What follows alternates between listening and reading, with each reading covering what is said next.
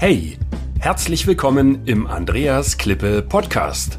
Mein Ziel ist es, Unternehmen mit technischen, erklärungsbedürftigen Produkten zu mehr Anerkennung durch den Kunden zu verhelfen und damit zu mehr Aufträgen ohne Rabattschlachten, damit sich wieder Klasse gegen Masse durchsetzt.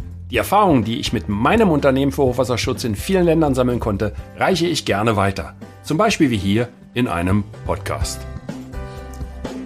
Ja, jetzt kommt Teil 2 der kleinen Serie Nachts an der Bar in Asien. In Teil 1 hatte ich ja bereits erzählt, wie man Vertriebsrepräsentanten in Asien findet und Marktführer werden kann. Also besser gesagt, wie man es nicht machen sollte. Und heute geht's darum, ja, ich weiß gar nicht, ich wollte das erst gar nicht machen.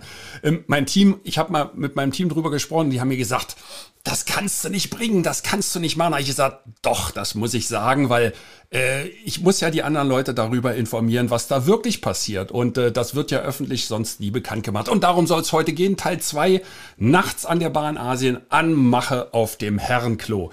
Also was passiert, wenn ein Mann auf den Philippinen auf die Herrentoilette geht? Ist das gefährlich? Braucht man Geleitschutz, habe ich geschrieben. Ähm, das war, ich muss das, ich muss mal überlegen, das war bestimmt so 2017 wird das gewesen sein. Ähm, da war ich mit meiner Geschäftspartnerin ähm, äh, auf den Philippinen im Cowboy Grill. Das ist in Metro Manila in Malate, für die, die sich dort auskennen.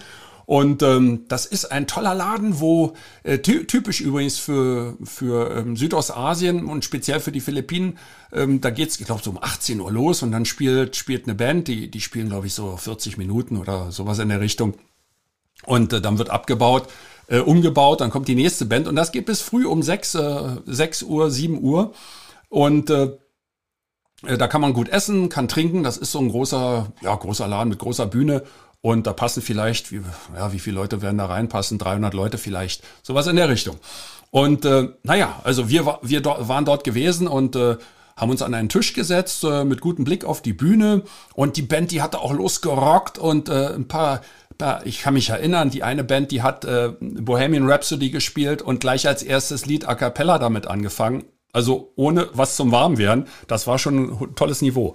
Also wir saßen da und haben uns so ähm, äh, äh, was haben wir uns bestellt? So äh, Rindfleisch, äh, Sizzling, also das, das war noch, das dampfte noch und brutzelte noch und natürlich mit scharfen Chilischoten dabei, wie üblich diese kleinen roten Teile und ähm, und dann äh, gutes San Miguel Bier ähm, gab's dort.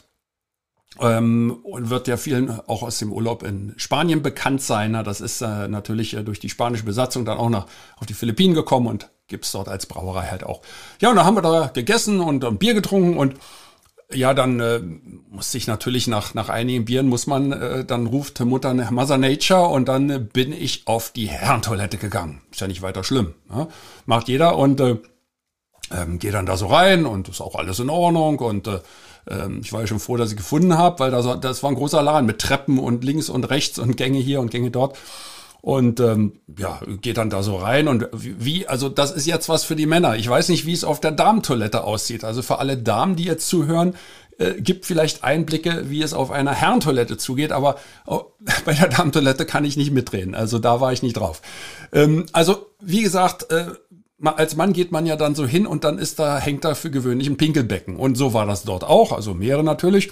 Und ähm, ja, und dann ähm, reduziert man den, den Druck äh, des, äh, äh, des Wassers äh, und äh, dann spürte ich auf einmal, wie sich von hinten zwei Hände auf meine Schultern legten und anfingen mich zu massieren, während ich dort am Strullern war. Und das ist ein ganz komisches Gefühl, weil erstmal weiß man überhaupt nicht, was passiert denn hier. Vor mir war auch kein Spiegel. Ich konnte nicht sehen, wer da kommt.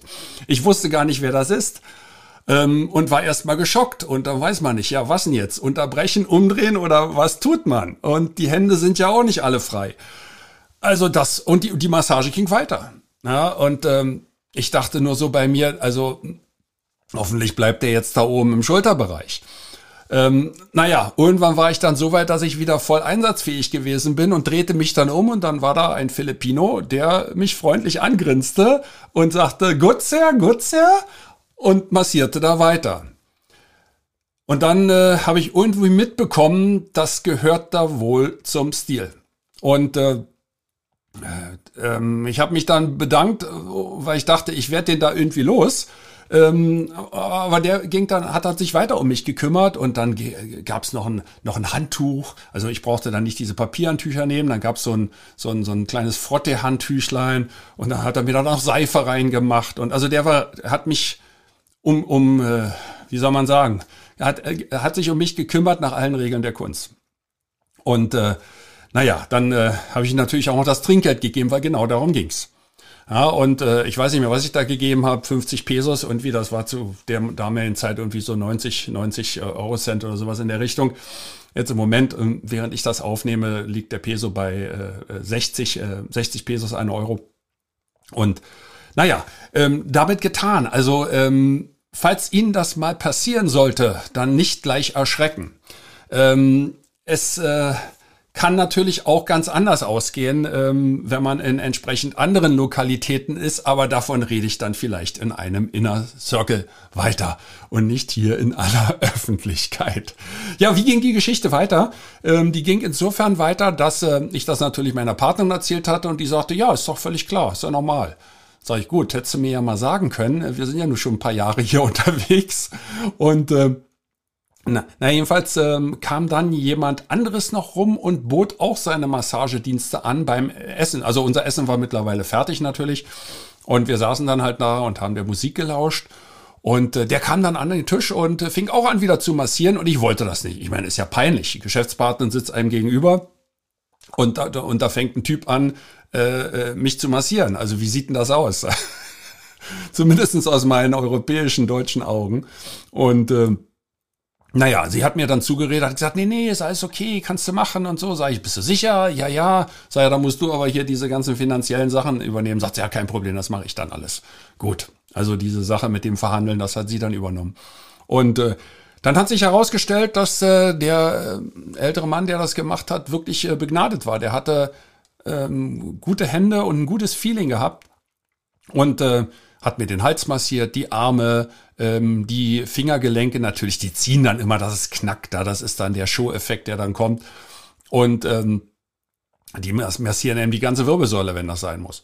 Also das war ganz gut und äh, ich habe das die ganzen Jahre über ähm, fortgeführt und äh, auch in anderen ähm, Open-Air-Veranstaltungen oder Lokalitäten äh, gibt's das mitunter.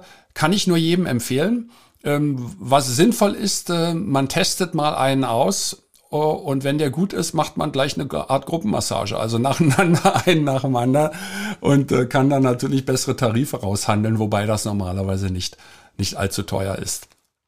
Ja, das sind dann äh, ein, paar Euro, die man, die man bezahlt, aber in der Summe macht sich das bemerkbar und ich glaube, das, das dauert so ja, zwischen fünf bis zehn Minuten, zehn Minuten, ich glaube, so ist was in der Richtung. Ich weiß, ich weiß nicht mehr richtig. Also das als Empfehlung. Und wenn Sie nächste Mal wieder in Asien auf der Toilette am Herrenklo stehen und sich zwei Hände sich ihnen nähern und anfangen, sie zu massieren, dann erschrecken Sie nicht und denken Sie an diese Episode des Podcasts Teil 2 nachts an der Bar in Asien anmache auf dem Herrenklo. Meistens geht das gut aus. Hey, danke für das Reinhören in den Andreas Klippe Podcast. Mehr Infos gibt es für Sie oder für dich unter www.andreasklippe.com/bonus. Und ich sage für dieses Mal Danke fürs Zuhören.